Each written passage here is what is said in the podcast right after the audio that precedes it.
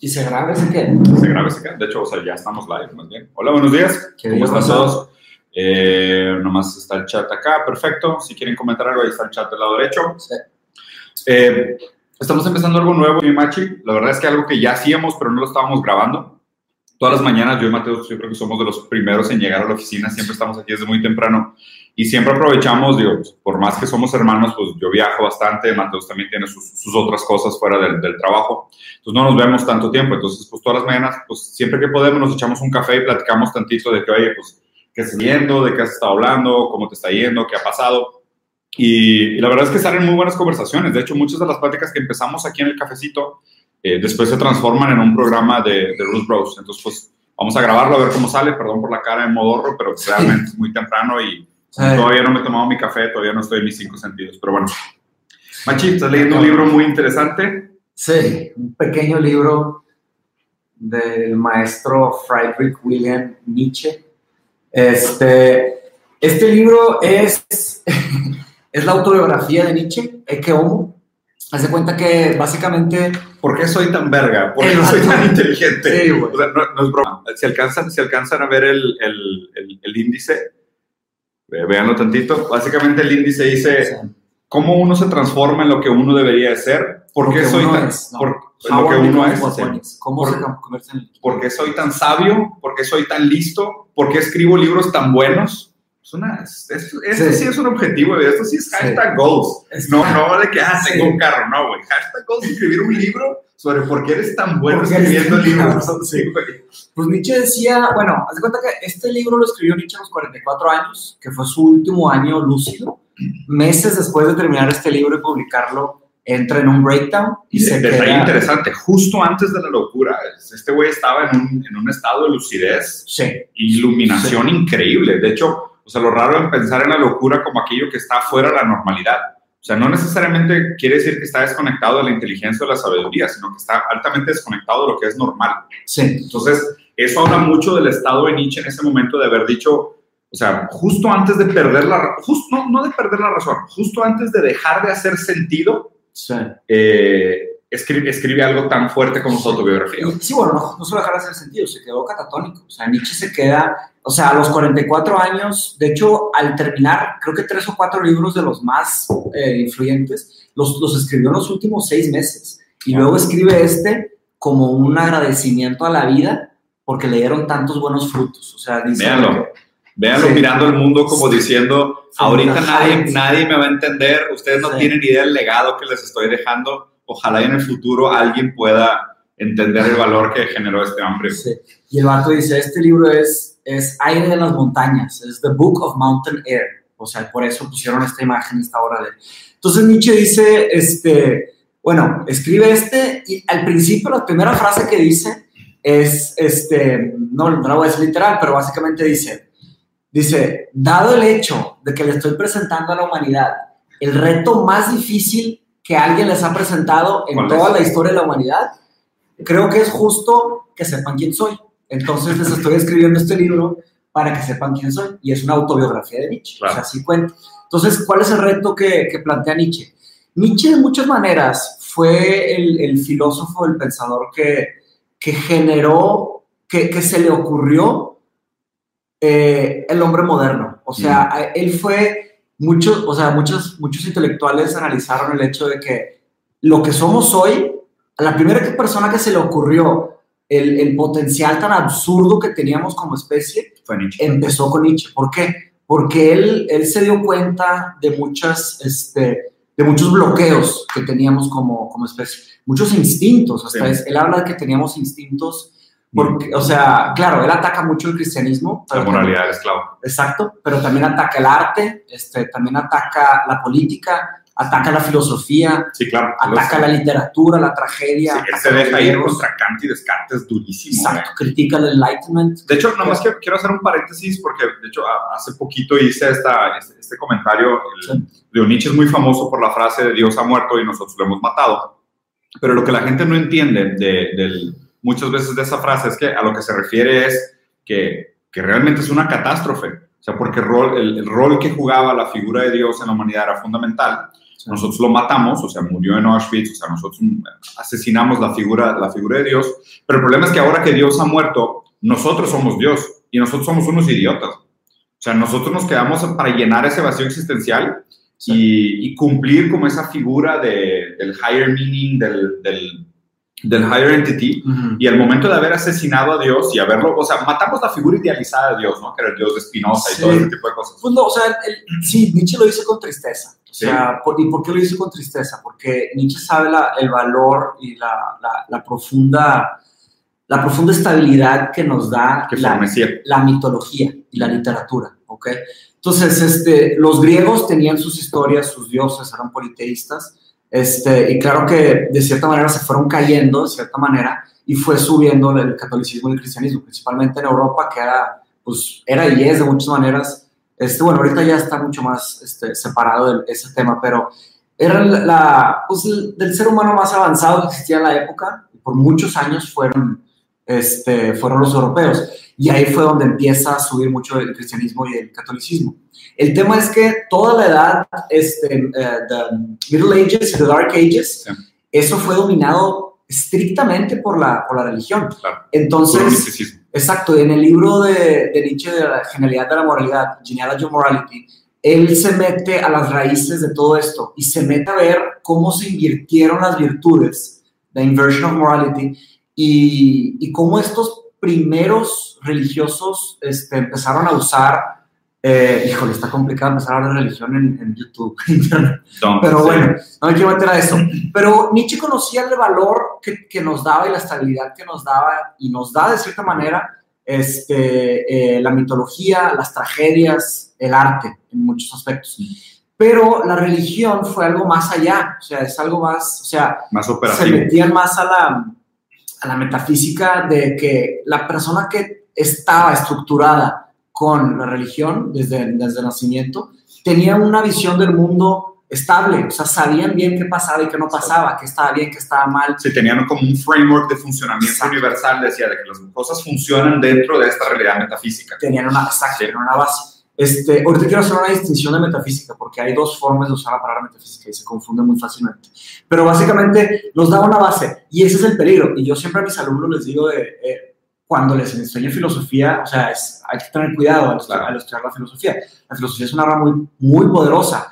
El tema es que al empezar a estudiar filosofía uno se empieza a cuestionar todo. Mm. Y al cuestionarse todo, uno puede derrumbar ciertos pilares que te pueden tumbar el techo, sí, porque, el piso. Porque son fundamentales para el funcionamiento. O sea, también la gente no sabe que esta idea de cuestionarlo todo, pues te vas a acabar cuestionando cosas que no sabías que eran cuestionables ni para ti y cosas que tú tomabas for granted y tenías, o sea, dentro de los cuatro cuadrantes de conocimiento, lo que sabes que sabes, lo que no sabes que sabes, lo que no sabes que no sabes y lo que sabes que no sabes, hay algunas cosas que están dentro de lo que no sabes que sabes, o sea, no tienes conciencia de una, de, un, de una creencia fundamental que es estructural para tu manera de actuar. Y muchas veces cuando entras al pensamiento filosófico, eh, a través del pensamiento sistemático y organizado y el cuestionamiento sistemático, que es de cuestionarlo todo, te acabas cuestionando cosas que pues, no sabías que eran tan fundamental para tu manera de ser o tu, tu manera fundamental de pensar. Claro, ahora, yo creo que sí es saludable, independientemente de lo que pase a los rabbit hole que te Nayo, Nayo está preguntando, cuestionarte, cuestionarse todo no necesariamente significa nihilismo. No, no necesariamente. Eh, eh, el nihilismo es la ausencia del significado. O sea, el nihilismo es básicamente esta... esta Resistencia. Esta, pues esta violencia también ante el significado, de que no, no hay nada que signifique no nada. No hay meaning. Ajá, y, y, es como una guerra contra el significado. Pero eso no significa que, o sea, al cuestionarse todo, sí puedes encontrar muchas soluciones. Y también depende del nivel de cuestionamiento que tengas. O sea, no, yo no recomiendo que. o sea, bueno, sí. nada más terminar este pensamiento. Eh, yo por eso me aventé mi maestría de filosofía y no creo que aviente un doctorado, por lo menos por los próximos años, porque la filosofía tiene sus límites. O sea, llegas a un punto en donde ya la racionalidad extrema ya no es ni saludable, ni buena, ni productiva. O sea, ya no construyes, empiezas a destruir.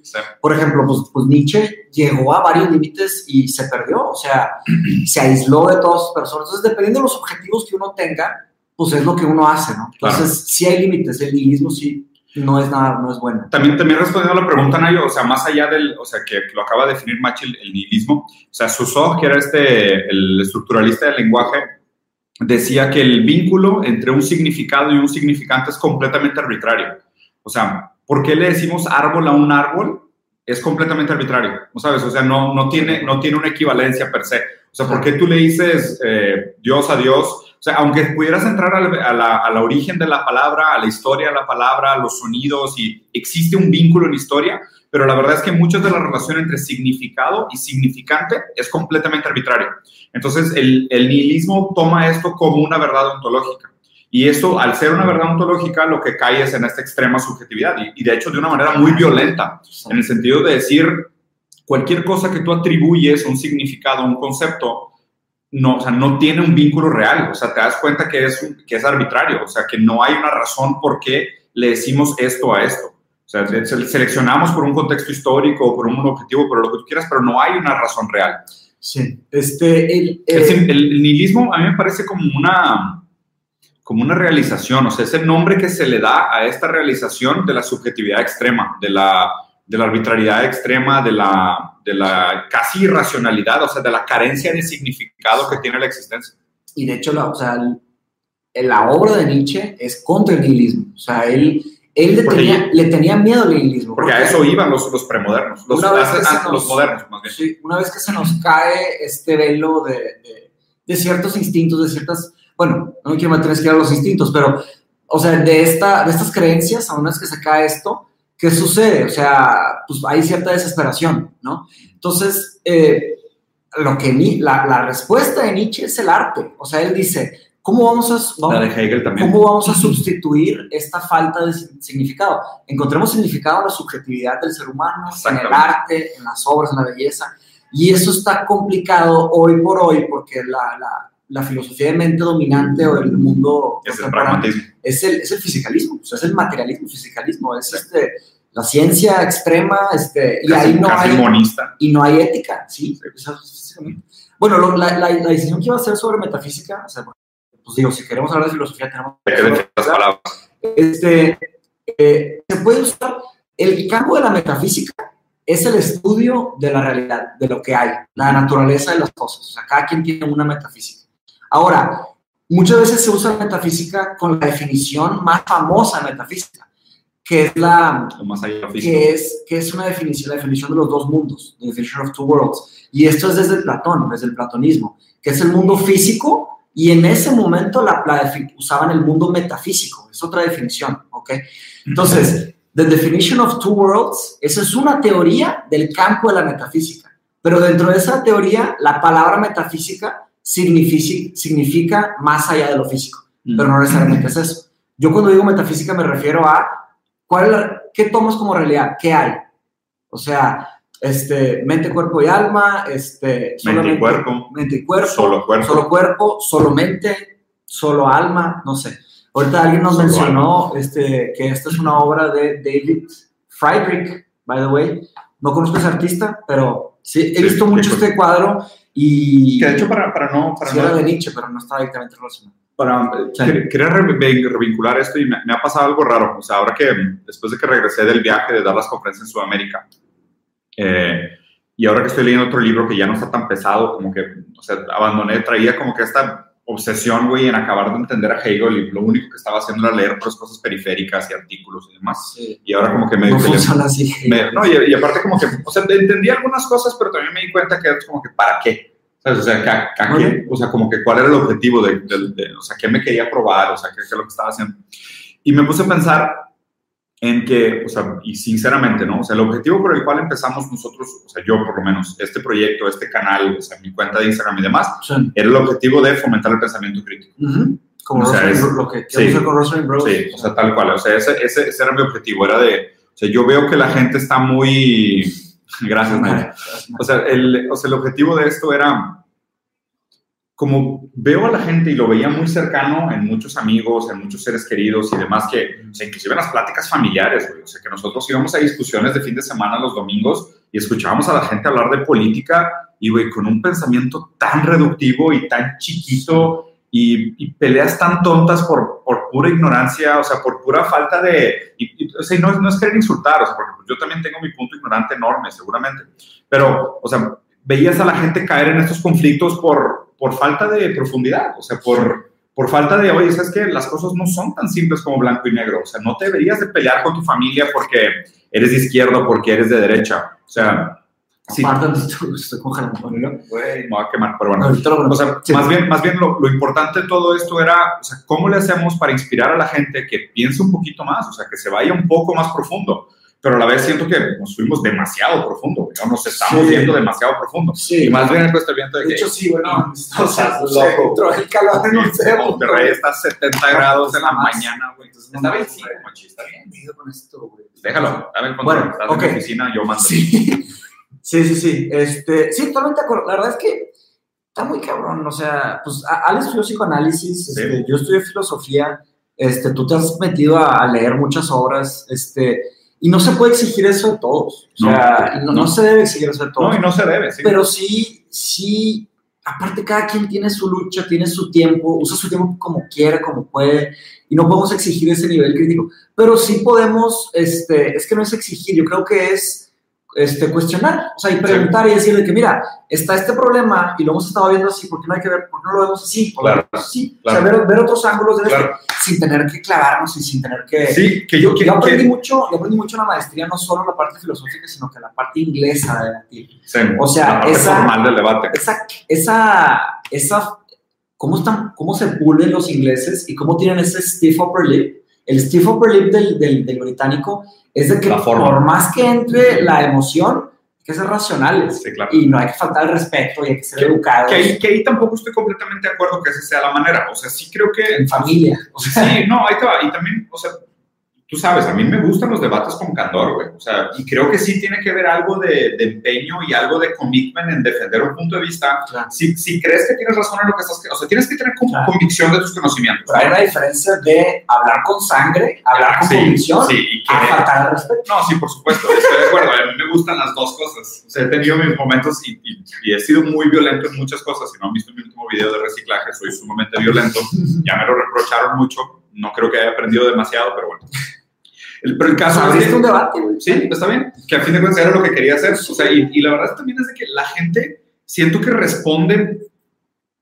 Va, Lo que pasa es que siento que hay un cinismo muy grande en la modernidad, donde la Sí. gente defiende puntos de vista porque, porque Sin sí, sí, sin tener ningún empeño, ¿no? Y no, Ah, y deja, deja tú sin entender, sin ningún, sin ningún moral commitment a lo que está defendiendo. Claro, claro, claro. ¿Sabes? Que es decir, es esta idea de, ah, yo defiendo los derechos iguales porque pues, creo que es lo correcto, pero regresas a tu día a día y no lo pones en práctica, o sea, no tienes skin in the game, ¿sabes? O sea, Claro, claro, es mucha hipocresía. no- mucha hipocresía. Entonces, yo lo que sí creo es, o sea, regresando a la tesis original, que el objetivo de lo que estamos haciendo, y, y es- espero no tener que volver a hablar de esto cada vez que hagamos un video, pero siempre lo que estamos tratando de comunicar es la importancia de tener pensamiento crítico. ¿ok? Obviamente, pues, la gente que se siente como que apegada al tipo de videos que hacemos, es gente que pues, le gusta cuestionarse, tiene una predisposición y acaban, pues, como Paula dijo, de que el problema es de que te empiezas a cuestionar y para cuando te das cuenta, pues ya estás cuestionando todo y, y te das cuenta que muchos de los asuntos del mundano, del día a día, son banales, son superficiales, son patéticos, pero de nuevo, Sí. creo que mucha gente necesita ese tipo de cosas para funcionar. Claro. O sea, y de hecho es, es un reproche que, que he escuchado mucho personal, es esta idea de criticar a la religión de la gente Sí. cuando, cuando ya mi postura cada vez es más distinta y no es tanto del cuestionar la religión de la gente, sino entender que, que la gente que cree en religión necesita creer en la religión y lo tiene, lo tiene como una parte estructural de su manera de ser, de su manera de funcionar y logran ser buenas personas. Obviamente existe un riesgo muy grande, muy, muy grande de la implicación de la moralidad del esclavo y lo que modernamente se hace a través de la religión. Pero de nuevo, o sea, Claro. nuestro, nuestro bien frases favoritas de Lacan y es cada quien llega hasta la verdad que puede tolerar. O sea, y, y cada persona va a poder tolerar un nivel de verdad y cada persona va a poder tolerar un nivel de ambigüedad y cada persona va a poder tolerar un nivel de cuestionamiento distinto a los otros. Y muchas veces va a ser de, oye, pues si tú necesitas esto para funcionar, pero eso te hace una persona más noble, buena y, y generas el bien para los demás, pues, pues ¿quién soy yo para? O sea, ¿quién soy yo para cuestionar tu manera de ser? Si a lo mejor estaría haciendo todavía más daño en, en- en lugar de, de- de- dejarte actuar y quedarte en eso y hacerlo así. Claro. Obviamente, mi pensamiento conflictivo aquí es exactamente lo que postula Hegel, Mm, que Hegel dice que cuando no hay, no hay confrontaciones, no progresa el espíritu humano. Porque, exacto, y, y la neta es, es ese sentimiento de... Y mí, Conflict, violence. Sí, y, y te, soy, te soy sincero, o sea, ahorita me declaro, y de hecho tenía pensado, se me hace que voy a hacer un live en la tarde de, Instagram y nada más para hablar específicamente de este tema. Me siento muy perdido en términos de, rumbo y dirección. Muy, muy perdido. O sea, uno, estoy aburrido. O sea, me declaro güey, oficialmente aburrido. En serio, estoy aburrido. O sea, estoy leyendo un buen libro, la estoy pasando bien, estoy feliz con mis hijos, está padre esto de las conferencias, como que lo de Instagram pues, empezó a jalar y pues, me está yendo bien a las empresas que tenemos nos está yendo bien. Yo no soy millonario, no tengo mucho dinero ni nada, pero estoy contento con lo que tengo. Pero me declaro aburrido. Sinceramente me declaro aburrido. Y, y, sinceramente también, o sea, creo que o sea, durante muchos años de mi vida le dediqué mucho a este tema de entender la relación entre el ser humano y el alimento y ya hice algo muy padre. O sea, logré pues, una institución que hoy por hoy tiene las mejores agencias del mundo para hablar de, de la relación entre el ser humano y el alimento. Hoy ya no me interesa tanto. O sea, sí me interesa, pero como que ya había otras cosas problemáticas sistémicas por detrás que ya me interesan más, pero siento que me hace falta otro proyecto, o sea, sí. siento que me hace falta de que, ¿y ahora qué? ¿Sabes? Bueno, o sea, como que, ¿qué más tengo que hacer, güey? No sé, está bueno, raro. Dos, dos notas, una sobre la soledad y otra sobre aburrimiento. Este, so, respondiendo también un poco lo que mencionaba, Pablo, no había leído su comentario. Este, este tema de la soledad este, es un tema global y es como una epidemia, de muchas maneras. Sí, sí, leí eso. Qué chido, Nayo. ¿En serio Marcelo te dijo eso? Que era feliz hasta que nos conoció. Pobre cabrón, güey. No, no, no, Está mal, güey. No, no, no. Ahorita, ahorita hablamos de eso también. Ahorita hay que hablar de eso. Bueno, soledad, aburrimiento. Eh, y felicidad. Tristeza o felicidad. Este, bueno, eh, soledad. Hay un libro que se escribió en los años 50 en Estados Unidos de un sociólogo. No me acuerdo el nombre de quién fue, pero el libro se llama Bowling Alone, o sea, ah, viendo, sí, jugando, jugando boliche solo. Este, y habla sobre la decadencia en Estados Unidos, de cómo, bro, perdón, güey, además bájale, este, sorry, de, de, de, cómo se hizo una epidemia de soledad en Estados Unidos y de muchas maneras en el mundo, y este sociólogo lo estudió a través del boliche. Robert Putnam. Robert Putnam. Gracias, bro. Gracias a Mauri aquí, como siempre, teniendo el, el backend al 100. Lo este, vamos a sentar aquí ahora. Sí, aquí. tenemos que Pero una, a una silla chiquita y nada más a ver tu barba aquí. Sí, no, más alto como un juez, así nada más. De que, de juez que, parte atrás. De que falacia, fact check. Bueno, bueno. A dominen. Nos estamos distrayendo.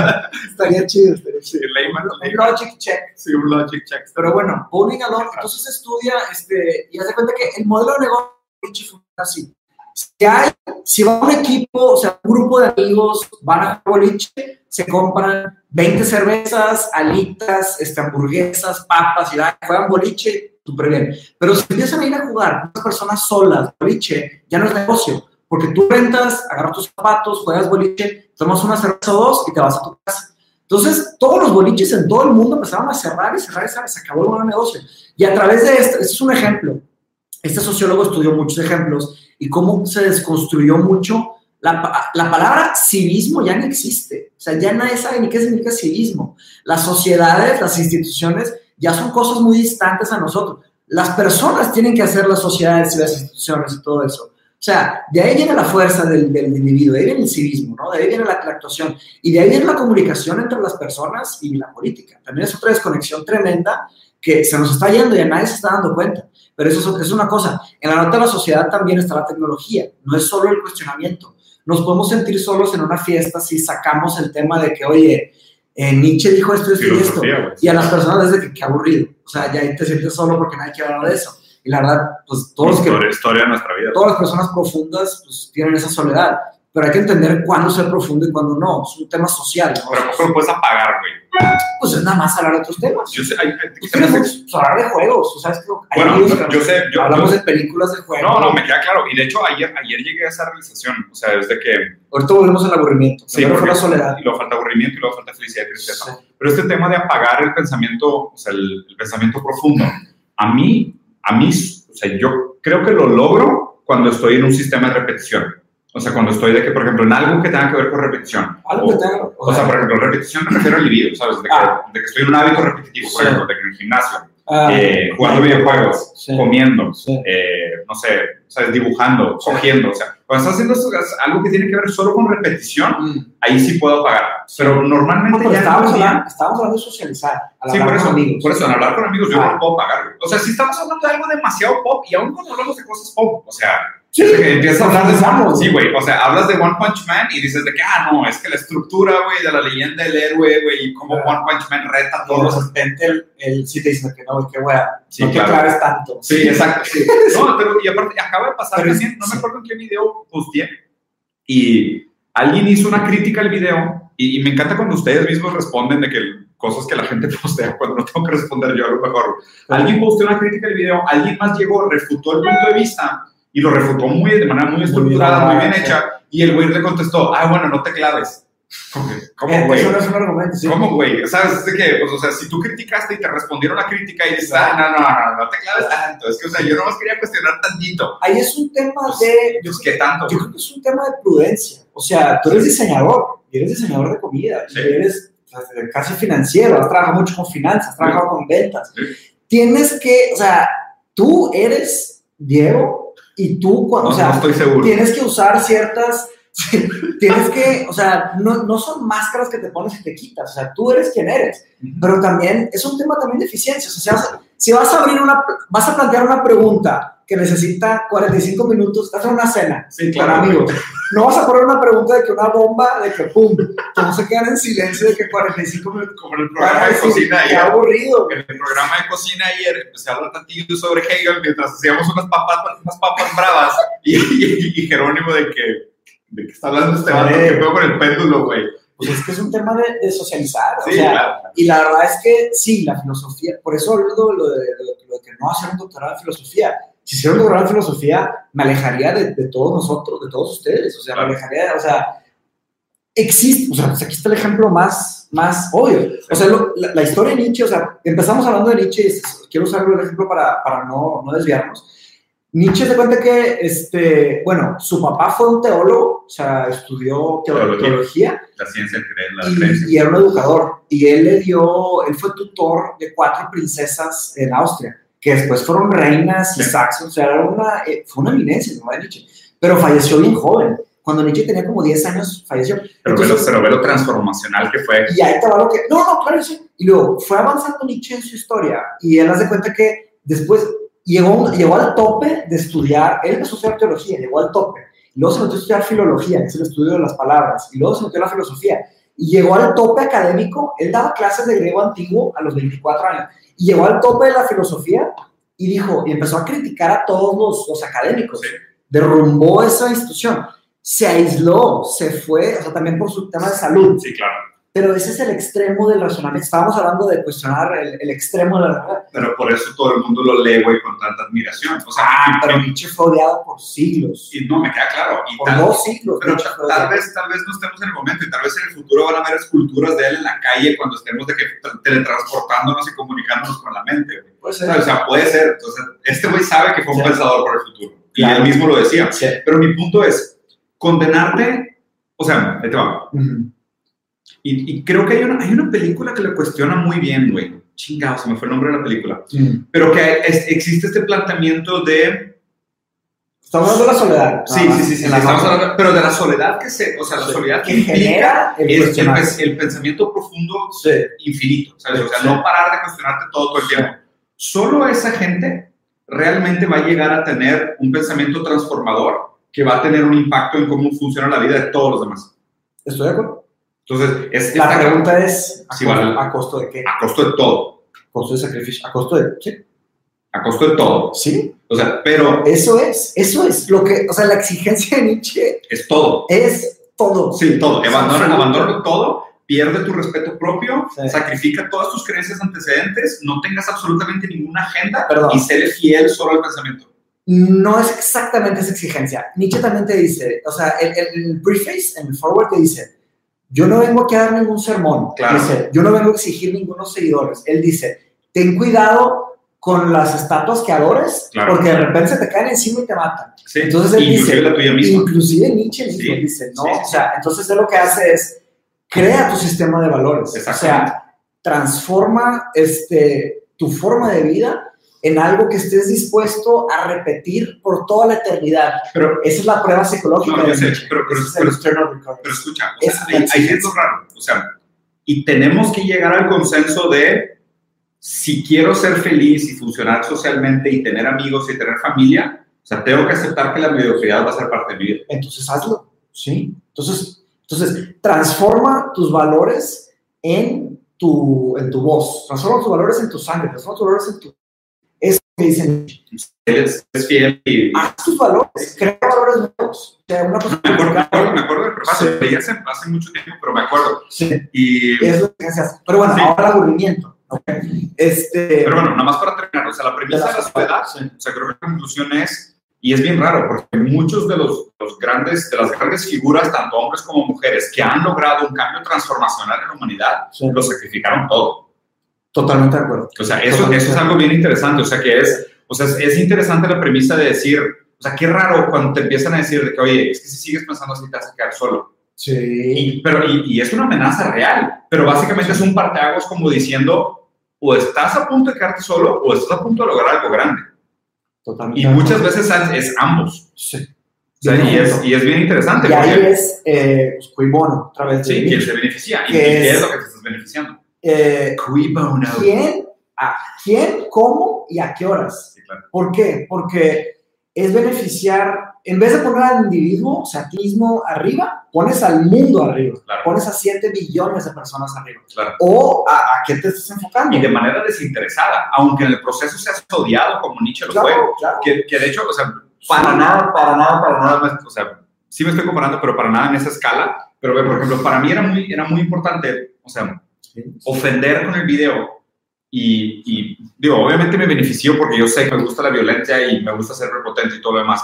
Pero para mí era muy importante hacer ese video con ese tono, porque en parte lo que quería hacer era como, de la misma manera que el que tiene esa falsa superioridad moral que recicla, hace que los que no reciclan se sienten mal, yo quería ponerme en una falsa posición superior, de la misma manera que ellos están desinformados y decirles, pues lo que tú haces tampoco es suficiente. Y de la misma manera que tú eres violento con la gente de que, ¿cómo te atreves a tirar una bolsa de plástico a la calle? Es decirle a la gente, que. ¿cómo te atreves a, a reciclar, güey, siendo que el reciclaje no es suficiente? ¿Sabes? O sea, y para mí era eso como, Es como una curita. Sí, güey, Hemos platicado varias veces de ese tema. pero, pero, agarrar la causa pero, raíz, pero, ve la- ¿no? pero ve la- o sea, lo congruente con mis valores de decir, Sí. eh, no importa que me odien. O sea, o sea, no, no, no me importa que me digan de que, ah, es que te mamaste, fuiste bien violento, fuiste bien mamón, Pero, pero no, lo puedo llevar más allá. O sea, no importa que te odien eh, quién.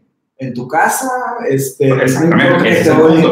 Pues, Sí. Porque a través de estas cosas que, por ejemplo, este, está, bien, está bien fuerte. Una cosa que, que, que, que hablaba Nietzsche, o sea, dijo, bueno, es que bueno, no me quiero ir tan atrás, güey. Pero bueno, Sí, Eh, cada vez que vas a hablar de un tema parece que sí, tienes que güey, regresar 5 desde mil años, güey. Sí, Pero, pero. Sócrates. Sí, no, no, no, no, me quiero esta, para no salirnos del ejemplo. Este, tal vez le arruinas la vida a alguien cerca de ti. Sin saber. Entonces, eh, es como, estamos todos intrínsecamente conectados. O sea, o sea, de una manera física por la internet, pero de una manera metafísica y más profunda en nuestras familias, en nuestras sociedades, en, en- en todos. O sea, cada acción que una persona toma le afecta a todos los que conoces. O sea, si a un amigo le va mal, de cierta manera afecta a, a ese, a ese grupo. Porque nosotros somos, de cierta manera, trabajamos con, como tribus todavía. Una vez que se forma una tribu, ¿qué hace una tribu? Que está estructurada, confían, hay transparencia, se empiezan a resolver los problemas entre ellos. Claro. Es la fortaleza. Ese es el, el- el- digo, no, no se usa igual, pero se podría usar como un immunity, el herd immunity. Yo sé que es un tema de vacunas, es diferente, pero el herd immunity se podría usar ese concepto para cómo se fortalece. Entonces, al hacer algo, puedes arruinar la vida de alguien más o de alguien más. Si estás dispuesto a todo eso, estás dispuesto a... Volviendo a fear or laziness. Sí, o claro. sea, ¿Por qué no haces las la cosas? frase fear or laziness de miedo o pereza en la película de Waking Life habla sobre eso. O sea, lo- los grandes picos, los grandes este, filósofos, Logros, atletas, cambios. atletas, Sí, actores, art- artistas. artistas, todo, escritores, ingenieros, CEOs, em- emprendedores. Esos grandes, grandes, grandes picos de la humanidad solo llegan ahí si no le tienen miedo a nada. Y no dispuestos- pereza no nada. tienen flojera de nada. Están dispuestos a sacrificarlo todo, como decía Exacto. Nietzsche. Sí, sí. Entonces, ¿a qué costo? Pero ahí de vuelta la pregunta de Nietzsche, o sea, la filosofía para los griegos y para, y para muchos hasta antes de Nietzsche, el objetivo de la filosofía era Entender el mundo. hacer una, exacto, entender el mundo a través de un argumento y un contraargumento. Sí. Argumento contra argumento. Y Nietzsche dice, no, el objetivo de la filosofía es transformarte en quien eres, become who you are, Claro. sacar, entonces es otro tipo de filosofía. Sí. Y ahí nace la filosofía continental. Entonces la filosofía continental no hacen argumentos, Nietzsche no hace argumentos, Nietzsche nada más te dice. Sí. O sea, está bien interesante. Sí, sí. Igual Hasta que la forma es diferente. Kierkegaard, Sartre, De todos los nuevos. Ajá, entonces no es filosofía analítica ni la filosofía griega, entonces es una filosofía continental, es como una filosofía poética. Sí, claro. Entonces es, es el trabajo. Es de- más como un, es como un flow of, of thought, o sea, es Ajá. más como un flujo de, de pensamiento. Exacto. sí, es, sí es bien diferente. Y él decía, necesitamos más puntos de vista, más subjetividad, más formas de Más vista. intersubjetividad. Pero bueno, ahora al pues, aburrimiento. ya, ahora sí, si quieres Ahora aburrimiento. el aburrimiento, este, que es aburrido. Eh, yo creo que el aburrimiento nace en donde nos damos cuenta de que podríamos hacer algo más. O sea, nos damos cuenta de que algo más o algo mejor. Yo- me han preguntado mucho que si, que si creo en Dios, este, eh, que si soy monista, que si soy un Dios. Este, yo no soy monista, no creo en un Dios, pero tampoco soy politeísta, no creo en muchos dioses. Sí. Yo soy duoteísta, ¿ok? ¿Crees Creo, en Dios dos dioses, dos dioses. Yo y Dios. Yo creo, no, En- en- creo en mí mismo y en Dios. no, no, no, creo, creo en Cronos y en Hades, Sí, en la muerte y en el tiempo. el dios del tiempo y el dios de la muerte. Yo creo que eso es lo que nos toca. O sea, lo que nos toca es Y el Dios de los impuestos. Sí, Exacto. No, yo creo que nos toca, nos toca nacer en algún lado, eh, con alguna, algún contexto político, religioso, social, y tienes cierto tiempo y luego te mueres. O sea, y lo que haces con eso es lo que, es lo que define el, el objetivo de la vida. Entonces, Sí, o sea, si hablas, si hablas del aburrimiento, este es... pues, Porque crees que podrías estar en- en- interesado o aplicando tiempo en otra cosa. y hay que Sí, sí, sí atención al puede ser, pero también. Y, pero ¿no crees que en el ocio también hay, no, es que no sé, o sea, te soy sincero, el, sea, ¿por qué hacer las cosas? Y aparte me ha tocado mucho, ¿sabes? Que creo que estoy perdiendo mucho tiempo con redes sociales, pero estar viendo, básicamente lo que la gente hoy en día hace es venderte la idea de que they have it figured out. O sea, básicamente ahorita toda la gente que sigues, toda la gente que ves en redes sociales, y no solo en redes, en general, ¿eh? En general lo que la gente te dice es, I got it. O sea, yo tengo la respuesta, yo sé cómo vivir, yo sé por qué deberías de vivir, yo tengo una razón, una justificativa y un, y un ideological framework de cómo funcionan las cosas, yo sé cómo, yo sé cómo vivir. Y los más ciegos, muchas veces los más ciegos, son los que le dicen a los demás, Haz esto. haz esto como Claro. yo, o sea, piensa como yo, toma las mismas decisiones que yo, eh, haz las cosas que yo hago para que, para que seas feliz. O sea, no sé si para que seas feliz, digo, pues cada quien después tiene su argumento de por qué hace las cosas que hace, pero es esta idea de, todo el mundo lo que parece promover es esta idea de, yo tengo la fórmula, yo tengo la filosofía, yo tengo la ideología. Yo tengo el, el pensamiento, yo tengo el, el lema, yo tengo la frase, yo tengo la manera de entender el mundo que, que es la respuesta que tú deberías de estar buscando para cómo vivir tu vida. Y, y a la vez me puse, me puse a, pensar de que, o sea, y si, y si alguien fuera a cuestionar la mía, ¿qué dirían de la mía? Y probablemente lo que yo digo es, pues, hay importancia en el pensamiento crítico, aprende a tolerar la frustración, que es algo que no se puede, es una frase vacía. Y el otro es, eh, encuentra confort en la ambigüedad o, o aprende a navegar en la ambigüedad, en la carencia de sentido, ¿sabes? O sea, que es un nihilismo light de decir, no te apegues tanto a que las cosas tengan un significado perpetuo. no te claves tanto en que las cosas tengan significado perpetuo y al mismo tiempo esta idea hegeliana de no te claves pero sí, o sea, ¿sabes? O sea no, no, no, te, no, no, te, no te enamores de la definición de una palabra, no te enamores, no te enamores tanto de tu propia lógica, pero tampoco nunca dejes de cuestionar y nunca dejes de empujar lo que, te- lo que se presenta como tal.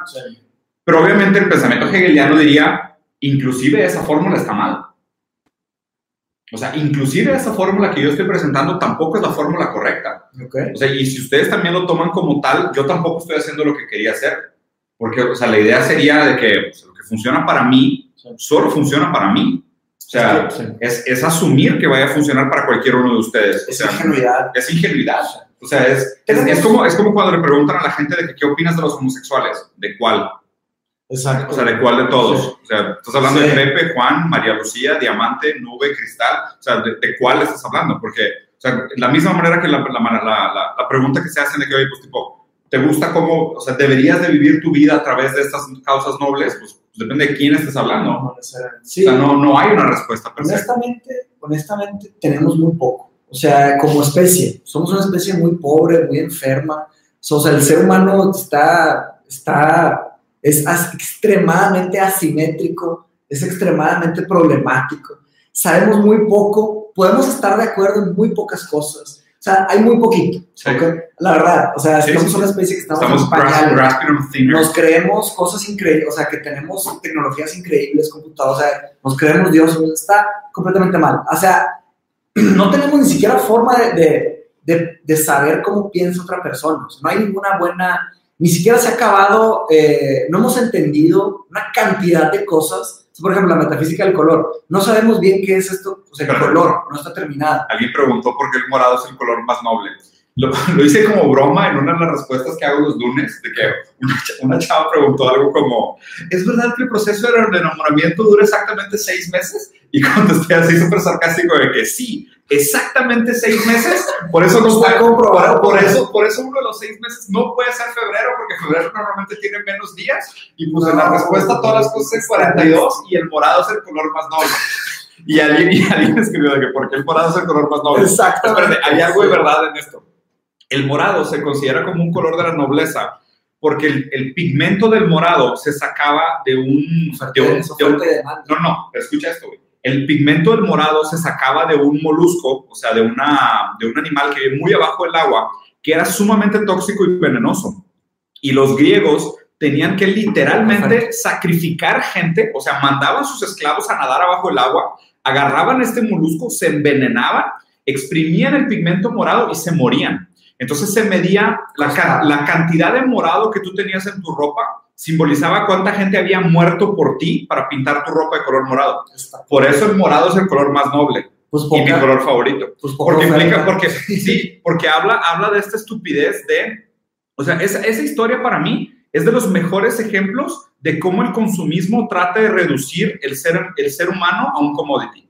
O sea, es, es, Sí, demasi- cierto. es demasiado raro. ¿Cuánto vale una vida? Sí, güey, ¿cuánto vale una vida? O sea, y básicamente, sí, o sea, y por eso nunca se me olvida esa historia. Y si se fijan, o sea, los logos de todas mis empresas son morados. Mi color favorito es el morado, siempre lo ha sido. Pero es, es, un, es, un, es un recordatorio constante de cómo el consumismo reduce a la gente a su capacidad de producir o a su valor, a su valor de consumo. Entonces, el morado vale un chingo porque murieron tantas personas pintando mi ropa. Mi Ferrari vale mucho porque pues yo tuve que emplear a mucha gente y hay unos chinos que trabajan para hacer mis cosas. Todo es eso, o sea, todo es esta como mentalidad del choque entre esclavo y el maestro y todos los símbolos, o sea, todo lo que usas, todo lo que haces, todo lo que vistes, todo lo que te rodea de manera consumista, es eso, es un constante recordatorio de que tú eres superior a los demás. Y cada uno de los elementos que está simbólicamente en tu universo tiene un valor significante de, de qué tan superior eres a los otros. Pero, pero, pero específicamente, pero específicamente en esa idea de cómo redujiste a los demás a, a un commodity y los usaste para transformarlos en algo que tú puedes usar y presumir. Por eso amo el color morado. Y obviamente lo dije con el mismo sarcasmo. El morado obviamente no es el color más noble, al revés, es el peor color que existe. O sea, si algo me recuerda el morado es que la gente sacrifica para pintar la ropa de los reyes. O sea, eso, por, eso es, por eso es importante que, que, que tengamos eso en Está mente. chido, está muy chido. sí. Sí, fue una buena pregunta. Pero bueno, Este, ¿Aburrimiento? Ah, bueno, aburrimiento. Eh, ahorita me, acordé, de una de las clases que llevé en la maestría se llama The Philosophy of Death and Killing, la filosofía de la muerte, ¿no? Porque parte de ser filósofo es, no es solo saber vivir, sino que es saber morir. sí, claro. Te toca al final ya, o sea, morir paz. Entonces, eh, uno de los papers que estudiamos, estudiamos 10 papers, 10, o sea, 10 diferentes formas de, de resolver diferentes preguntas alrededor de este tema. Uno de ellos eh, hablaba sobre una obra, eh, una obra de Austria, de un, un playwright eh, de Viena, que era sobre un elixir de la vida. Él descubrió un elixir que no te daba vida eterna, pero te daba 200 años más de vida, ¿ok? Y ese doctor que descubrió el elixir de, de los 200 años, se lo da a su hija, ¿ok? Y le dice, mira hija, aquí está, aquí está el elixir y tienes un chorro. Entonces, la, la, la obra de teatro cuenta que la hija se toma el elixir, vive 200 años más y al final de esos 200 años, pues ¿qué sucede? Sucede lo lógico, se le mueren todos los conocidos, Claro. empieza a estudiar todas las disciplinas, se hace una maestra en todo, bla, bla, bla, y Ganan todo para siempre. Ajá, Ah, exactamente. Entonces, este, llega a los 200 años y de repente agarra el siguiente elixir y dice, no me lo vendo. Claro. Entonces, es un punto filosófico en donde este filósofo usa ese ejemplo para después explicar su argumento. Él dice que la vida eterna no es deseable, Por que no, no tiene sentido. Y él habla sobre eh, de qué sirve vivir, o sea, qué, qué hacemos al vivir, ¿ok? Entonces, Ahorita te explico. vamos a terminar el razonamiento. Él habla sobre eh, the- the- y, y claro, es un argumento súper sofisticado, súper elaborado, que parte no me acuerdo, parte no tenemos tiempo, pero al final él dice, su conclusión de su filosofía, que luego encontramos en el artículo y lo, lo vamos a postear, es eh, The Big Rewards in Life, las grandes recompensas de la vida. ¿Qué son? Este, ¿A qué se refieren las Big Rewards in Life? Se refiere a aquellos proyectos o metas o objetivos que tú tienes que estructurar toda tu vida alrededor de esos objetivos. Es lo que la gente llama significado. Entonces, o, o el, sea, el, el meaning of life, ¿no? O sea, es tu calling, tu Exacto. vocación. para eso. Entonces, ¿a qué se refiere? Se refiere a hacer un gran proyecto, sea empresarial, sea con un objetivo social, sea un objetivo político, familiar, Sí, individual, claro. artístico, lo que sea. ver a tus hijos, este, o sea, salir adelante o, o ver a tu familia prosperar, ver a tus amigos, o sea, son estos, para eso son, pero los greater rewards of, of- of life no implican necesariamente la felicidad. Ahí voy a conectar aburrimiento con felicidad. Para lograr estos great rewards of life, uno tiene que pasársela muy mal por mucho tiempo, pero al lograr estos great rewards, por eso valen tanto, por eso es de que, o sea, esa felicidad, irla- o sea, no sé, digo un ejemplo, ir a la graduación de tus hijos, o ver que se case un hijo, una hija, o, esa, o lograr ver tu empresa, este, no sé, great place to work, o, Claro. o lograr, o sea, de que salir en el periódico, o hacer una entrevista, lo que sea, sea en el estado que estés, eh, claro que hay mucha ambigüedad, diferencias, lo que sea, o sea, o ser la empresa más valiosa del mundo, ahí tienes a Jeff Bezos que vale tanto, Sí, o ahí tienes a, a objetivos filantrópicos, o sea, claro. Erradicar, erradicar eh, doenças, Enfermedades. enfermedades. Pero, pero ahí te va, y ahí, ahí, Ahí es el punto del filósofo. pero ahí me encanta la manera como lo plantea Hegel. Hegel dice que el obstáculo es lo que le da significado al empeño. ¿ok? ¿ok? Y ve lo interesante de esto. Toda esta idea de el sentido, del- de, de la fuerza, de las ganas, de la, de la vocación, ¿sabes? De decir, esta es mi vocación, este es mi propósito, ¿no? O sea, propósito. palabra- engaño, la mayoría del tiempo es un engaño. y- pero ¿por qué es un engaño? Porque se forma de manera retroactiva al obstáculo. O sea, lo que, lo que dice Hegel es que primero existe el obstáculo. Del obstáculo. Y cuando se- el, el obstáculo le da sentido al, al- al propósito. Y ve el, el tema del elixir de la vida. El elixir de la vida lo que hace es remover el obstáculo. Ok. Entonces la vida pierde sentido. Lo que le da sentido a la vida es la muerte. En el sentido, o sea, ¿sabes? O sea, lo que le da sentido Sí. a tu propósito de sustentabilidad es la catástrofe ambiental. Lo que le da sentido a tu persecución de felicidad es tu sufrimiento. Claro. ¿Sabes? O sea, lo que le da sentido a tu placer es la tristeza. Entonces, en, en ese sentido, lo que dice Hegel, y, y habla siempre de este, de este giro dialéctico, a lo que Solo se- en el contraste se entiende. solo en el contraste nosotros le damos sentido a lo otro. O sea, por eso la importancia de siempre pensar en términos negativos de manera positiva, que es la oposición de la oposición. O sea, tú, cuando tú te opones a un obstáculo, es cuando generas un movimiento positivo. O sea, eso es lo que es interesante del pensamiento hegeliano. Y es una evolución exactamente de esto que dices. O sea, si, si puedes vivir para siempre, todo carece de sentido. O sea, Totalmente en, el momento que tú dices, es, es, por ejemplo, y es la crítica esta que tiene moderna CISEC al, al consumismo deslimitado, Sí. que es, si, tú, si, si el chocolate ya no tiene azúcar, ya no tiene calorías, ya no tiene re- ninguna repercusión negativa, ya no tienes ningún motivo para comer chocolate. O sea, la idea es, en el momento que desaparece el obstáculo, desaparece la ambición de superarlo y desaparece esa pelea contra el obstáculo que era en sí el único objetivo y el único deseo que tú tenías real. O sea, las cosas solo cobran sentido en contraste con la oposición de los obstáculos. Cuando, cuando desaparece el obstáculo, la pelea en sí carece de sentido. Sí. El, interesante. el- y, y luego fíjate cómo si no gente- obstáculos, pues ¿para qué? no hay nada. Exacto. O sea, si no hay conflict, no hay drive. Pues tenemos lo, lo tenemos lo, Ahí es donde lo la que gente... ya nace, pues tenemos los instintos. Sí, obviamente, pero son las cosas de supervivencia, reproducción, Sí. son cosas primarias. Pero ahí es donde está interesante. Hay mucha gente con muchos falsos propósitos. Ok. que son propósitos que tú te inventas para darle significado a tu, a tu, a tu protagonismo o a tu ambición. Todos. Pudieras decir que todos son propósitos falsos. O sea, hay propósitos de higher meaning, hay propósitos de higher cause que son pocos. Claro, claro. ¿Sabes? Que son muy pocos. La gente que llega a los propósitos reales. Claro. Todos los demás son propósitos que tú te inventas. Pero reales. Tampoco Pues- reales, ¿Para qué? Pues pudieras cuestionar que son de los pocos reales, porque lo que, lo que argumenta Hegel es que son los que mueven el espíritu de los tiempos. Pues puede ser. Y él- ahí él habla del arte. O sea, habla específicamente del arte como esta idea de, es el punto de encuentro perfecto entre el, el- la, la, digamos que la intencionalidad de una persona, lo que lo- la intencionalidad de lo que una persona quiere, encontrada con la intencionalidad de lo que la sociedad necesita. Ese es el arte. Sí. Entonces ahí está bien interesante porque es, o sea, es como si el arte sería si, o sea, Nietzsche decidió abandonar todo, toda la moral, todas las, todo, Para- todo para, para, para encontrar el higher meaning of thinking y, y serle, serle fiel a este entendimiento de la razón. Y al mismo tiempo era lo que la sociedad necesitaba.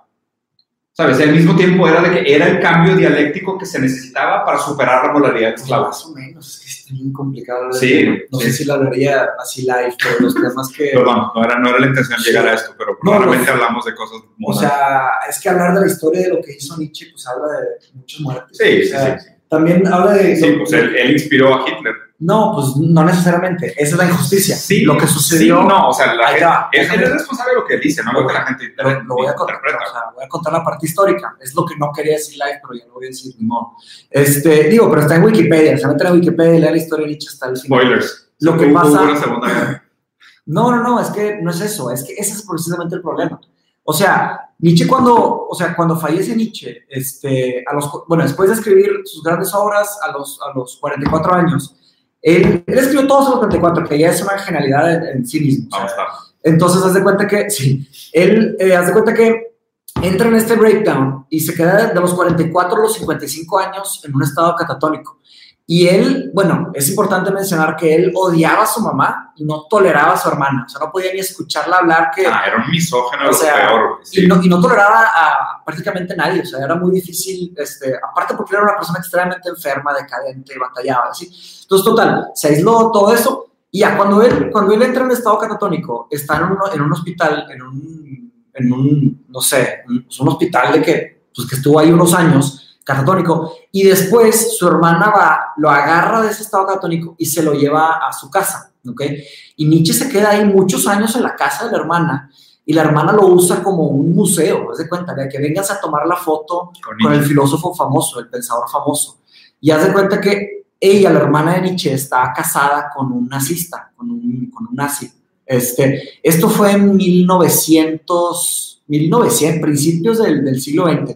Nietzsche fallece antes de la, de la, de la cambio del, del siglo. Entonces, este, está ahí y van a tomarse fotos y ella agarra sus notas, o sea, muy injustamente, toma sus notas y hace un libro y, y lo publica como si fuera un libro de Nietzsche y no es, no es un libro de Nietzsche. ¿Qué libro es? Se llama The Will to Power, Mm. ¿ok? The Will to Power. Y ese libro, esto no, esto no lo sé, no sé, pero asumo que tuvo mucha influencia de- del, del marido nazista, obviamente. O sea, estuvo metiéndole y manipulando y, y como que controlándola para hacer esta publicación. Se hace la publicación y se empieza a hacer popular en un partido este, extremista que se lleva el- este libro y hace cuenta que lo toma Hitler, lo toma Adolf Hitler, a- adopta este libro, o sea, lo toma y no me acuerdo exactamente cómo era, pero hasta, si mal, me, equivoco, entrega copias del libro a, soldados, a generales, a todo esto, ¿no? Entonces, desde ahí se empieza un odio profundo a Nietzsche y una mala interpretación de lo que él hace. O sea, su filosofía, de hecho, en su, en su autobiografía aquí dice, él dice, yo escribí mi filosofía, I wrote my philosophy for health and for over, híjole, para no mentirles, ahorita encuentro, voy a encontrar el, bueno, ahorita lo encuentro, se los pongo, pero él dice, yo escribí mi filosofía para el florecimiento y para la salud, porque él era una persona extremadamente decadente y en una, con una vida muy pequeña. Él ex- es- escribió su, su filosofía es muy, muy progresiva, muy, muy optimista. O Sí. sea, él dice, en, en mis momentos, sí, exactamente, o sea, la, la sabiduría alegre. Ujú. Entonces, él, en sus momentos más decadentes, él dice, en mis momentos más decadentes, ahí me transformé en un optimista. Así dijo Nietzsche. Es Entonces, está- cuando estaba completamente destruido, bien cañón. Pero hay mucho que hablar de eso. Pero a, a eso se refiere con él. Por eso la injusticia de que no solo la parte de, de las críticas católicas cristianas, o sea, fue odiado Nietzsche por eso, sino también fue odiado por esta Por cosa que, por la malinterpretación del mundo a Nietzsche. No se puede contar la historia de Nietzsche sin hablar de, del gran filósofo Walter Kaufman. Walter Kaufman en los ochentas fue un aventurero filosófico, fue un pirata, porque él, eh, pirata en el sentido de, de bucanero, de que se metió a, a mares desconocidos, agarró, su, pa- su papá era alemán y su mamá era americana, y él fue un filósofo en Stanford, y él decidió retar el status quo del mundo, hizo traducciones de todas las obras de Nietzsche. Aunque era odiado, este, era, un, era como un como Outlaw. satánico. Sí. Sí. Él hizo las traducciones, Un forajido. y, exacto, y él trajo esto al inglés y empezó otra vez. De hecho, es, son pocas las universidades que dan cursos de Nietzsche. Claro. Apenas están empezando. Sí, hasta hace poco era, era casi como un tabú hablar de él. A mí me tocó la maestría, decía 19th Century Continental Philosophy, y yo de que no, chequé y era Hegel y Nietzsche, y yo me tengo que meter, me, me inscribí, me metí Sí, Lo instantáneamente. mejor, lo mejor Sí. que hay. Pero bueno, quieres vamos Pero bueno, a eso iba para, para el tema este, de desmistificar un poco la, la figura de Nietzsche. Sí. Pero sí, y también, o sea, este tema de aburrimiento, soledad, tristeza, son temas bien profundos y también son temas psicológicos. No, no es el campo de la filosofía No, resolver esos temas. La filosofía trabaja con la lógica formal No, y resolvemos problemas grandes. O sea, estos Y temas ni, es... y ni siquiera te diría que son temas de psicología tampoco, porque, o sea, la psicología, o sea, cualquier persona que te diga que el objetivo de la psicología es hacerte más feliz, te está engañando. Pues O es sea, with- bueno, con la locura. O sea, no, es, o sea, es, es básicamente hacerte, hacerte cargo de tu deseo. Güey. ok, o sea, es- es- o sea, es, es, más como aprender a tolerar la vida como es, Ujú. más allá de tratar radicalmente de fingir que no es como es, o de hacerte ilusiones de que debería ser de otra manera, o, Claro. o motivarte a encontrar otra cosa. O sea, no, o sea, no. La, la psicología tampoco debería jugar ese papel. O sea, sobre todo el, el- el psicoanálisis es aprender a, aprender a hacerte cargo de tu deseo. Más que nada es eso. O sea, sí, o sea, desconfíen de la gente que les promete felicidad porque probablemente ellos no la tienen y tal cual como decía Lacan, el que no tiene dándole al que no quiere, ¿sabes? O sea, es de que el que no tiene la felicidad dándole felicidad al que no quiere ser feliz de verdad. ¿Sabes? Entonces, y, y muchas veces tenemos esa, esa hipocresía de decir, no, yo lo que quisiera es tener esta vida plena y feliz y, de que con eso ¿sabes? ya, Ay, con esto, y con esto sería No, suficiente. güey, y no es cierto, no. tampoco, güey. O sea, más bien, y, y sinceramente, o sea, yo, aun- aunque, aunque mi, mi dialéctica hegeliana interna se quiere oponer a tener un sola, una sola idea, yo creo que es esto, o sea, aprender a tolerar la frustración, aprender a estar tranquilo sin navegar en la ambigüedad. Vamos a ver si hay algún otro Ah, ahí comentario. está, ahí está Abel, uno de mis estudiantes, este, Ah, sí. Abel Sánchez, que, que está con, con clases de filosofía.